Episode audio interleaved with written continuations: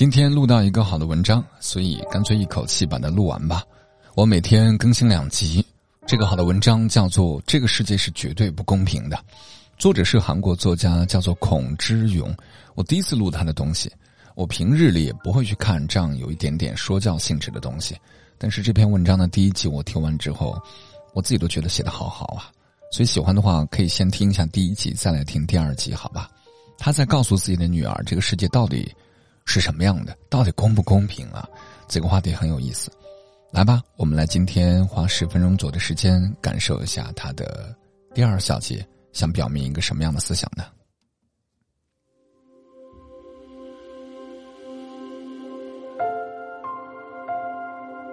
女儿，小时候想要得到东西。能够靠自己的努力去实现，这就是所谓的长大成人。妈妈知道，妈妈说过这句话让你倍觉辛苦，而最对不起你的人就是妈妈。记得很久以前的一天，我们吵架了，妈妈曾这样对你说：“是，妈妈对不起你，没能给你一个平凡而又幸福的家庭，妈妈很抱歉。但是妈妈并不是要故意伤害你。”妈妈当时也不太清楚人生到底是什么，所以才会弄得一团糟。妈妈的人生已经千疮百孔，所以孩子，请原谅妈妈吧。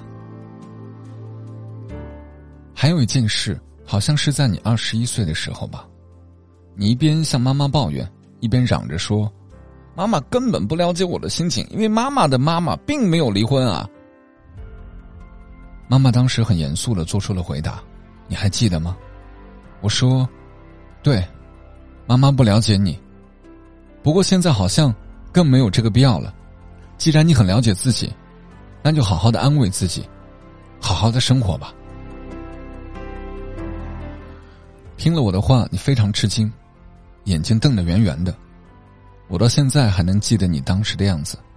你表示抗议，质问我：“妈妈，昨天我说这句话的时候，你说是妈妈对不起你，都是妈妈的错。”你是这么说的呀？怎么今天态度就变了呢？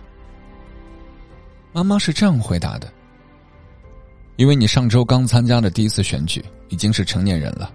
等你到四十岁的时候，如果发生了什么事情，你不会抱怨说之所以这样，都是因为我太不幸，因为我的父母离异，肯定不会吧？那么在四十岁之前，就应该停止这样的想法。而你现在已经是成人了，就从现在开始吧。”你一脸不可思议的样子，张着嘴巴愣了半天，而从那以后，妈妈就按照约定，不再说“都是妈妈的错”这样的话。意想不到的是，你竟再也没有拿父母离异当过借口。其实妈妈当时也非常紧张，不知道你会有什么样的反应。妈妈知道你非常辛苦，但让我欣慰的是，你最终还是战胜了这些。从那以后，不管遇到什么困难，你从来也没有说过“因为爸妈，我自然”之类的话。谢谢你，女儿。那个时候，妈妈知道你真的长大了，虽然还不太成熟，但的确已经长大了。是啊，这就是我们成长的标志，不是自然而然，而是知难而上。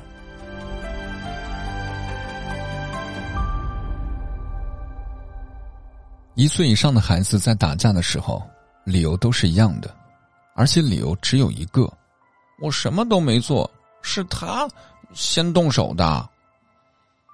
朋友之间争执，夫妇之间、婆媳之间的争吵，地区之间的矛盾，大到世界各地发生的战争，原因其实只有一个，和孩子们打架的理由是一样的：我什么也没做。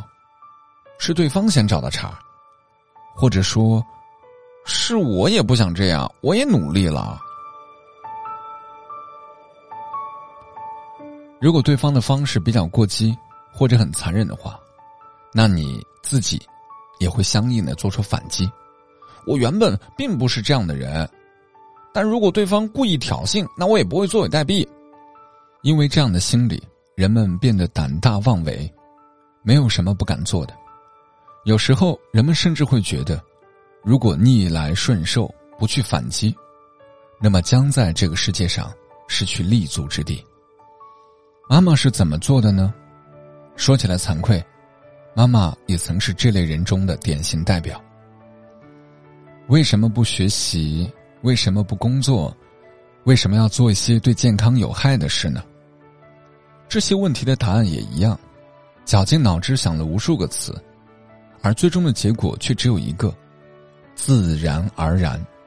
大家通用的借口是：我也不想这样，但是我的父母、这个世界、我的上司、我的婆婆，还有孩子们如何如何，自然而然我就成了这样。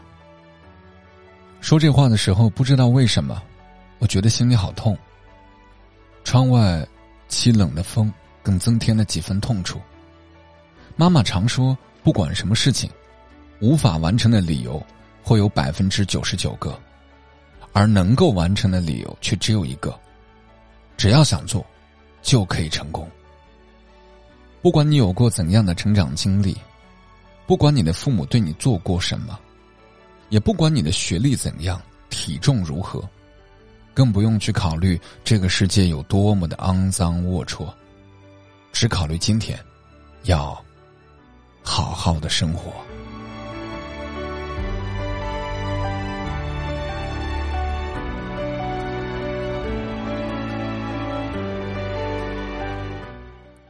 好啦，跟妈妈聊一下钱的事情吧。对，就是钱。有钱能使鬼推磨，不要对此嗤之以鼻。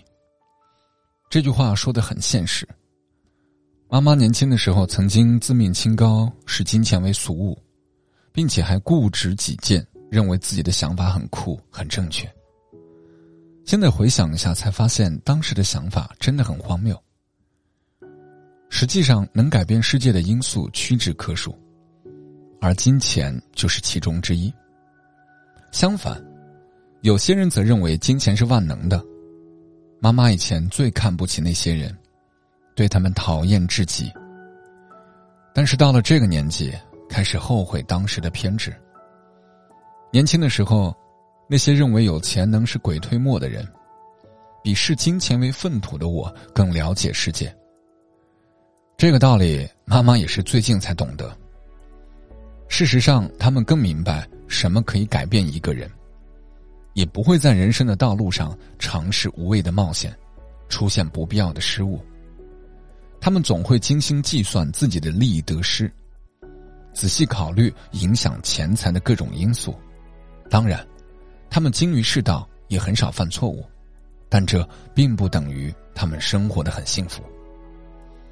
妈妈最近得出一个结论：这个世界上最重要的事物中，金钱排名前五，但同时也下定决心，不管怎样，都不会把金钱放在第一位。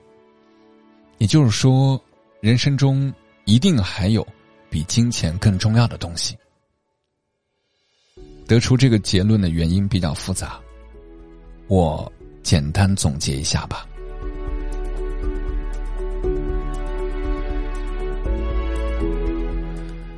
好了，简单的总结留到下集再分享吧。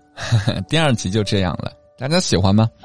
我很喜欢，如果家里有孩子的，比较闹腾的，或者也遇到这种单亲家庭困扰的，真的可以把这个录音甩给你的孩子去听一下。我觉得说的很好，包括昨天第一集讲到这个世界不公平的一些案例的时候，特别触动我。然后刚刚聊到这一集当中说到啊关于金钱的看法，也比较触动我。我不敢说我跟作者一样的境界，我没有，我是个俗人，我甚至是个很庸俗的人。我在年轻的时候也视金钱为粪土，我现在回想一下，是因为自己没钱，所以只能假装视金钱为粪土。到了现在这个岁数，依旧没钱，但我突然之间对钱很尊重，我会觉得我所做的一切的根本目标是为了挣到钱，因为我的家庭需要开销，我的孩子需要花费，我的长辈上了岁数需要到医院去花钱，这些都是要花钱的地方，我有什么资格视金钱为粪土呢？还有这个文章也说的非常的，嗯，就是逻辑性非常好。他讲说年轻的时候视金钱为粪土，看不起那些做什么事儿都把利益放在第一位的人。但他后来他能够接受了，但他补了一句说：“当然了，那些人不一定会很开心。”对，就是钱的多和少，不一定会让你开心或者不开心。但是当你需要钱而没钱的时候，你一定会难过的。有钱不一定能买来开心，但是没钱的时候，可能大多数会让你不开心。所以这个逻辑你自己品啊。这篇文章的好处在于，他把一些看起来很硬的文字啊，就是你已经听过无数遍的教条性的东西，他娓娓道来，把文字的锋芒藏起来了，再给你讲人生的一些小道理。但是这些真的是小道理吗？它是大道理。只不过他没有引经据典，告诉你说哲人谁谁谁说过，谁谁谁伟人说过，没有，他就是把生活当中的一些琐碎拢在一起，告诉你我这一辈子失败在哪里，希望我的女儿能够怎样，遇到问题怎么去解决，他在慢慢的揉碎的去说。所以家里有小孩子的可以去试着听一下这期节目，相信我，如果是你的妈妈或者爸爸把这篇文章转给了你，你听到这里的话。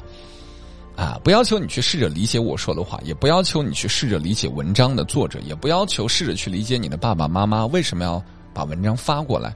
我只恳请你用心的回听一下，有一句话能够触动到你，或者激发了你的想象，那就把它留在脑海当中。再过一两年再回听，或者再过一两年再去重新感悟这篇文章所表达的意义，你可能会有种新的感悟。人这辈子呀，都是第一次来到市场当实习生的，不见得谁能够比谁过得好。而这些有文化的人，把自己失败的一生啊，把自己和女儿的这种教育过程啊浓缩起来，并且能够集结成册出版，那就是有它的价值的。去试着听一下，年轻的孩子们，你们会越来越好。好了，今天就这样吧，各位小美妞，我是你们的马爷，嘴儿哥，嗯啊，现在是二零二二年八月六号晚上的。五点五十一分，结束这期录制，我们第三集再会，拜拜。